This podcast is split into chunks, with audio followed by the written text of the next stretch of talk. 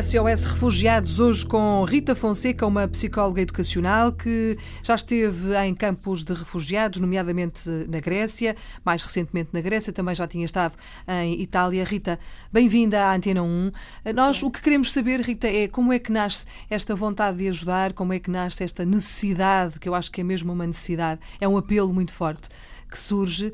Como é que nasceu esta vontade de partir e dizer eu tenho que fazer qualquer coisa, eu não posso ficar simplesmente sentada no sofá a ver aquelas imagens terríveis na televisão? Eu acho que em 2015 nós todos fomos um bocadinho assaltados por estas imagens que nos chegavam através da televisão.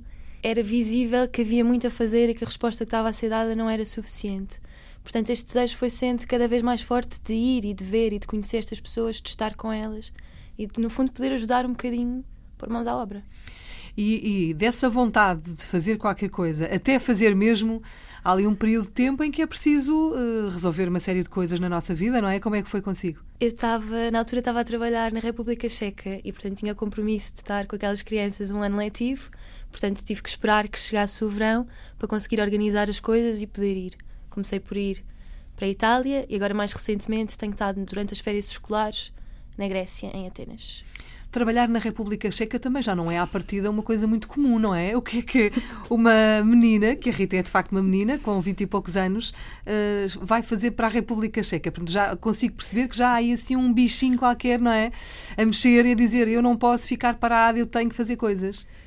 Eu acho que nós aprendemos muito e aprendemos muito viajando e estando lá fora e adaptando-nos a outros contextos.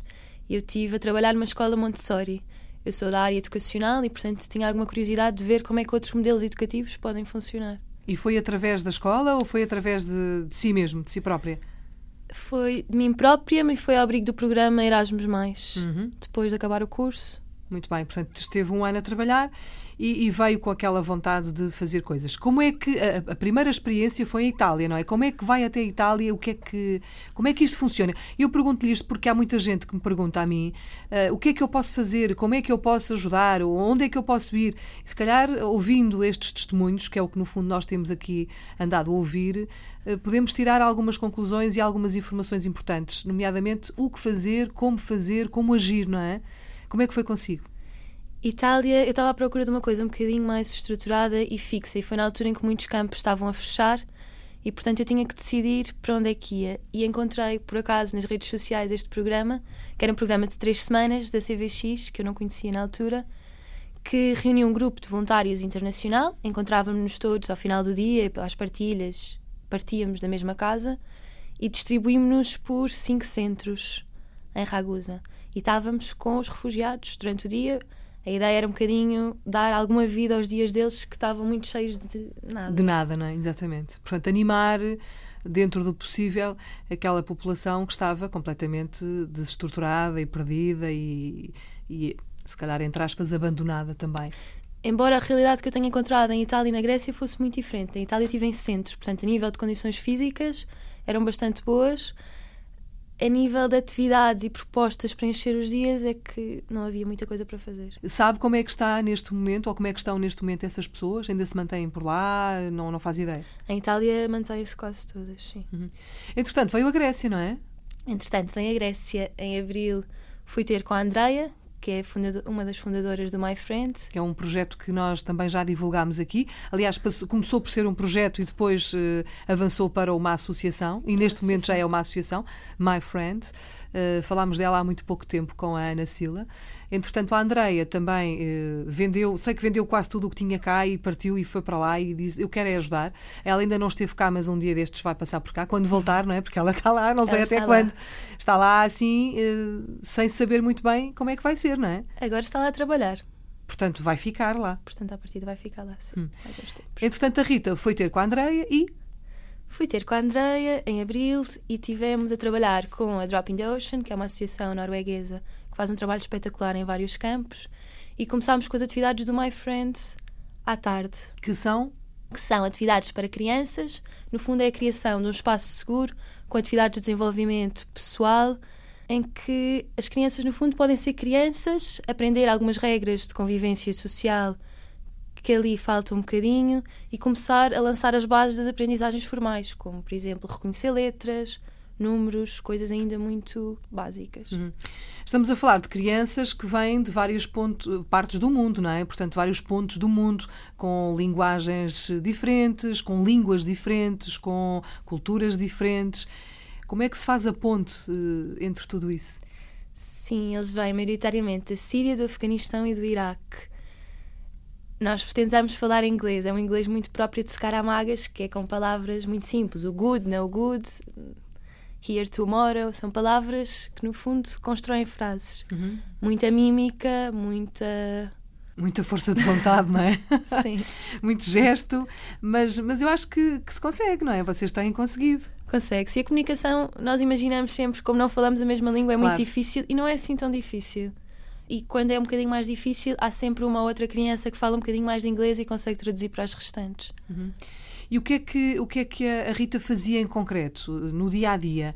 Eh, a Rita é psicóloga, portanto, não é professora, não é? Mas eh, dava apoio em, nas duas áreas? Como era? O que nós fizemos no verão foi muito simples. Foi, estendemos dois tapetes num telheiro e estávamos, no fundo, a fazer Lego, que se revelou uma atividade fantástica para os miúdos mais velhos, a seguir uhum. instruções, trabalhar em equipa. Atividades mais de desenvolvimento de coisas que têm um bocadinho mais a ver com a escola. Portanto, números, uhum. somas básicas, letras. E depois, atividades de expressão artística.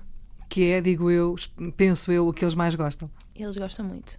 Eles claro. gostam muito de tudo. Gostam é. muito de tudo. Gostam, sobretudo, de estar ocupados e de estar uh, ativos, não é? Sim. E de esquecer por algum momento que, que aquilo está a acontecer na vida deles.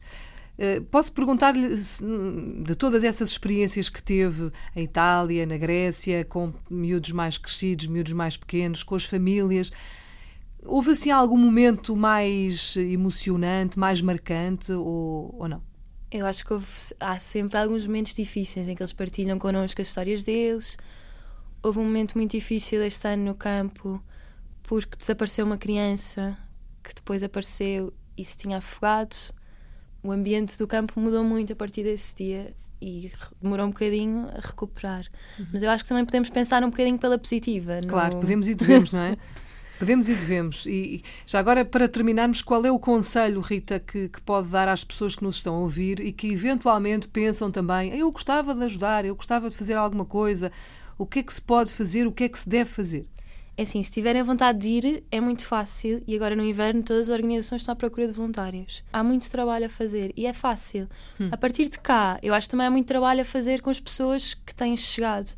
E este trabalho de inclusão nos países também é muito importante. Portanto, ou seja, não é preciso ir a correr para um campo de refugiados para poder fazer qualquer coisa, não é? Este trabalho de sensibilização e de ajuda mesmo cá, porque eh, de uma forma geral deixou de se falar disto. Parece que já não há refugiados e parece que a crise está resolvida e parece que eh, estão todos eh, bem, não é verdade? Não. Nós continuamos a receber gente, a Europa, a, a, a conta gotas, continua a receber gente. E a verdade é que eles continuam também amontoados em campos de refugiados. E este programa existe exatamente para não deixar morrer este assunto, para uh, dizer é preciso continuar a fazer coisas e é preciso continuar a ouvir testemunhos como o da Rita Fonseca, uma psicóloga educacional que se disponibilizou a vir à Antena 1. Rita, obrigada por ter obrigada. vindo, contar também a sua história e dizer é preciso continuar a ajudar. Rita, obrigada mais uma vez por ter vindo. SOS obrigada. Refugiados na Antena 1, hoje com Rita Fonseca.